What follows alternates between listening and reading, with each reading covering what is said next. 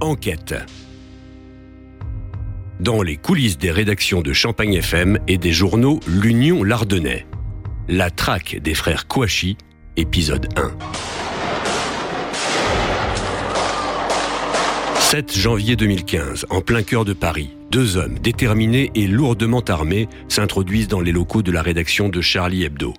Quand ils en ressortent, quelques minutes plus tard, ils laissent derrière eux les corps de Cabu, Volinsky, Charb et de huit autres personnes.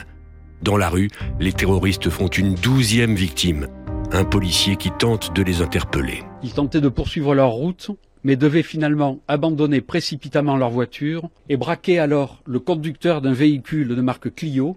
Ils s'emparaient du véhicule et prenaient la fuite avec celui-ci. Rapidement, les visages des deux assaillants envahissent les réseaux sociaux. Leur identité circule également. Shérif et Saïd Kouachi deviennent les hommes les plus recherchés de France. Alors que l'attention se focalise sur Paris, une camionnette de TF1 vient prendre position devant le commissariat central de Reims. J'ai un collègue qui rentre chez lui euh, vers euh, de mémoire 19h, 19h30 et euh, qui m'appelle et qui me dit euh, tiens c'est c'est bizarre je suis passé devant le commissariat j'ai vu un camion euh, de TF1 Mathieu Livoreille chroniqueur judiciaire au journal L'Union. Euh, je me rends sur place et je tombe sur les journalistes de TF1 et ben, voilà donc là je je leur demande ben, qu'est-ce que vous faites là en fait et donc là le journal l'un des journalistes qui s'apprêtait à, à passer devant la caméra pour un, un petit point me dit bah nous on a eu des infos la traque des, des frères Kouachi s'oriente vers Reims L'un d'eux euh, habite à Reims, en fait.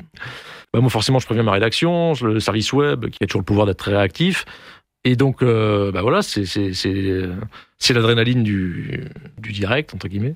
Et donc, euh, le journal de l'Union annonce euh, assez rapidement, de mémoire 20h30 peut-être, hein, euh, la traque des Kouachi s'oriente vers Reims. En un instant, la France entière sait que les unités d'élite se trouvent à Reims, prêtes à intervenir. Et cette révélation des médias suscite la colère des autorités. Je reçois un coup de fil euh, d'un policier très énervé, euh, vers 21h à peu près, enfin peu après que l'information a été diffusée sur notre site, où en gros je me fais pourrir au, nom du, au nom de mon journal, hein, puisque euh, j'étais son interlocuteur, et où il me reproche en fait tout simplement de, et ben, qu'en diffusant cette information, euh, on peut griller l'effet de surprise éventuellement des enquêteurs.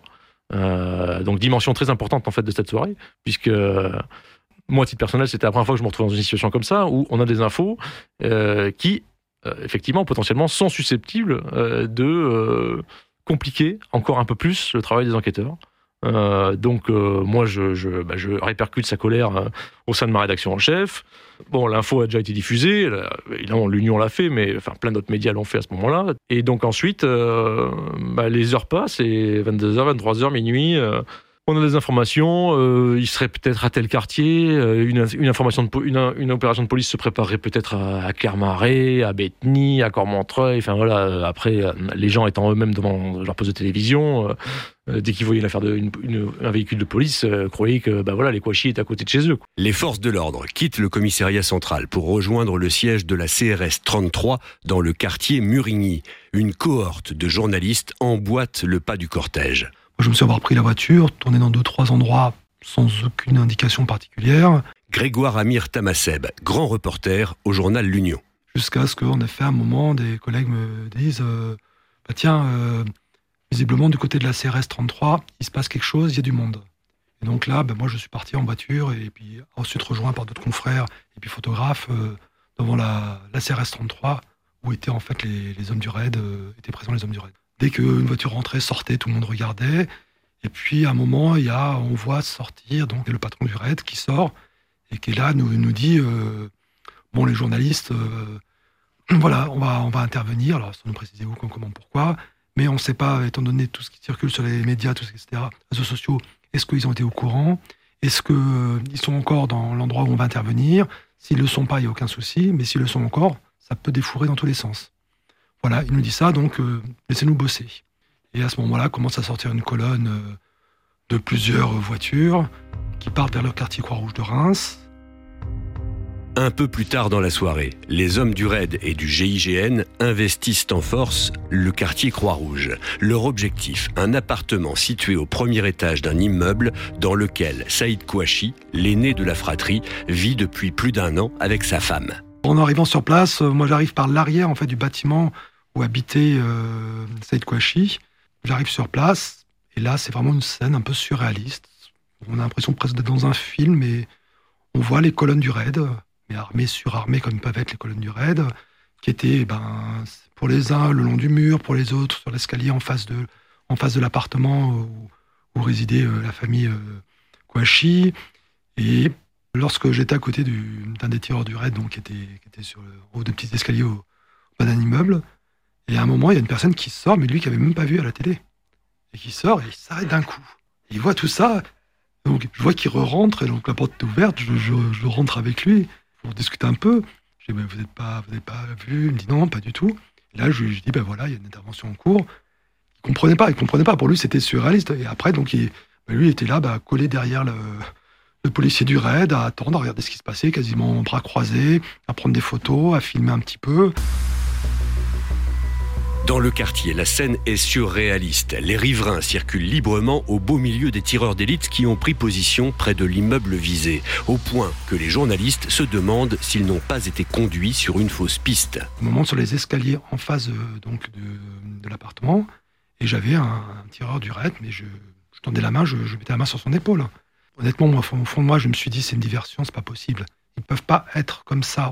On ne peut pas être au contact d'eux à ce point-là s'il y a un risque, si l'appartement est piégé, s'ils sont à l'intérieur. Je me dis forcément, ils savent, ils ont déjà dans l'après-midi ou, en, fin de journée, donc ils ont su, ils sont allés un peu sécuriser les lieux, vérifier qu'il n'y a personne dedans.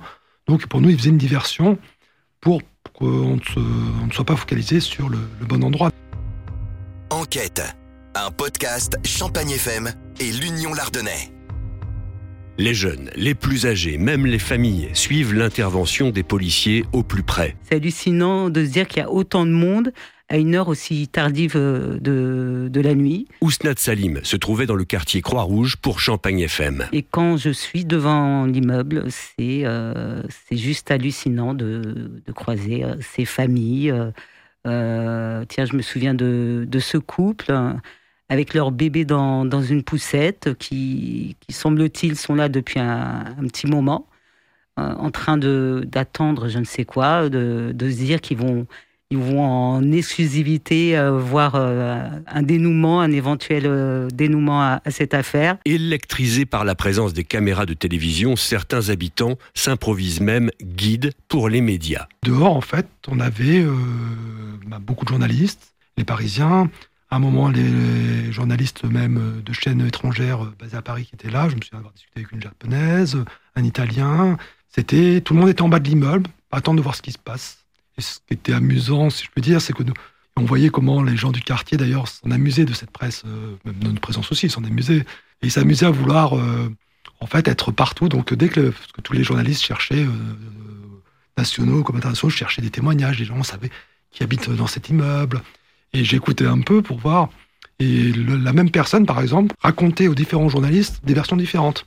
Donc dans l'appartement, une fois c'était la mère de Saïd Kouachi qui habitait, une fois c'était sa tante, une fois c'était lui habiter, mais ça fait longtemps qu'il habitait plus. La même personne en fait donnait différentes versions. Puis chacun dans le quartier euh, avait entendu parler de quelque chose. Pendant ce temps, à la rédaction de l'Union, on repousse le bouclage du journal. Pas question de laisser échapper une information essentielle. Vers 23h euh, de mémoire, 23h, 23h30, mais il faut bien écrire euh, quelque chose pour le journal de demain. Je suis relevé dans le commissariat, un autre collègue vient me remplacer sur place, et moi je retourne à la rédaction, et j'écris, euh, je prépare un article donc à apparaître le lendemain. Donc évidemment, le journal, pour ce qui est de l'Union en tout cas, peut théoriquement boucler ses pages concernant Reims à peu près vers minuit. Mais là, évidemment, vu que tout se passait en direct, euh, assez vite, la rédaction en chef euh, a tout fait pour boucler le plus tard possible, pour euh, ne pas diffuser dans ces pages des informations qui seraient trop vite périmées. Bon, c'était un papier qui était évidemment, c'est pas les papiers qu'on rêve de faire entre guillemets, puisque c'est du très très chaud et c'est du conditionnel. Enfin, il y a une part de conditionnel évidente dans ce qu'on peut dire sur où est-ce que ça se passe. Et donc euh, la soirée s'est prolongée et, et elle s'est terminée euh, par un bouclage euh, le plus tardif que j'ai dû connaître, où ça devait être vers 2h du matin. Au petit matin, la foule se disperse. Finalement, les hommes les plus recherchés de France ne sont pas là. Donc je suis resté, oui, jusqu'au petit matin. En fait, moi, voilà, l'idée c'était vraiment d'alimenter au maximum, au moins notre site internet pour que les gens qui nous suivent, faute de papier, puissent, soit via Twitter, soit via internet, savoir un peu ce qui se passait. Avec là, bah, les, limites techniques aussi, parce que c'est toujours dans ces cas-là que la batterie, elle n'était pas à 100%, mais qu'elle était peut-être à 50%, mais la nuit est longue. Et là, je voyais ma batterie qui descendait, descendait, descendait. Et je me dis, il va se passer un truc et j'aurai plus de batterie. Donc alors là, c'est tous les systèmes de, pour se débrouiller. Il y a un taxi, des collègues de, parisiens qui étaient venus avec un taxi. Je demande au taxi est-ce que je peux charger mon téléphone dedans? Donc j'ai gagné comme ça 2-3% jusqu'à la sortie en fait définitive en fait de tous les policiers. Où là, mais ça s'est vraiment fait euh, comme dans un film. J'envoie le dernier texto, le téléphone est tombé euh, en rade, mais peut-être 20 secondes après, quoi.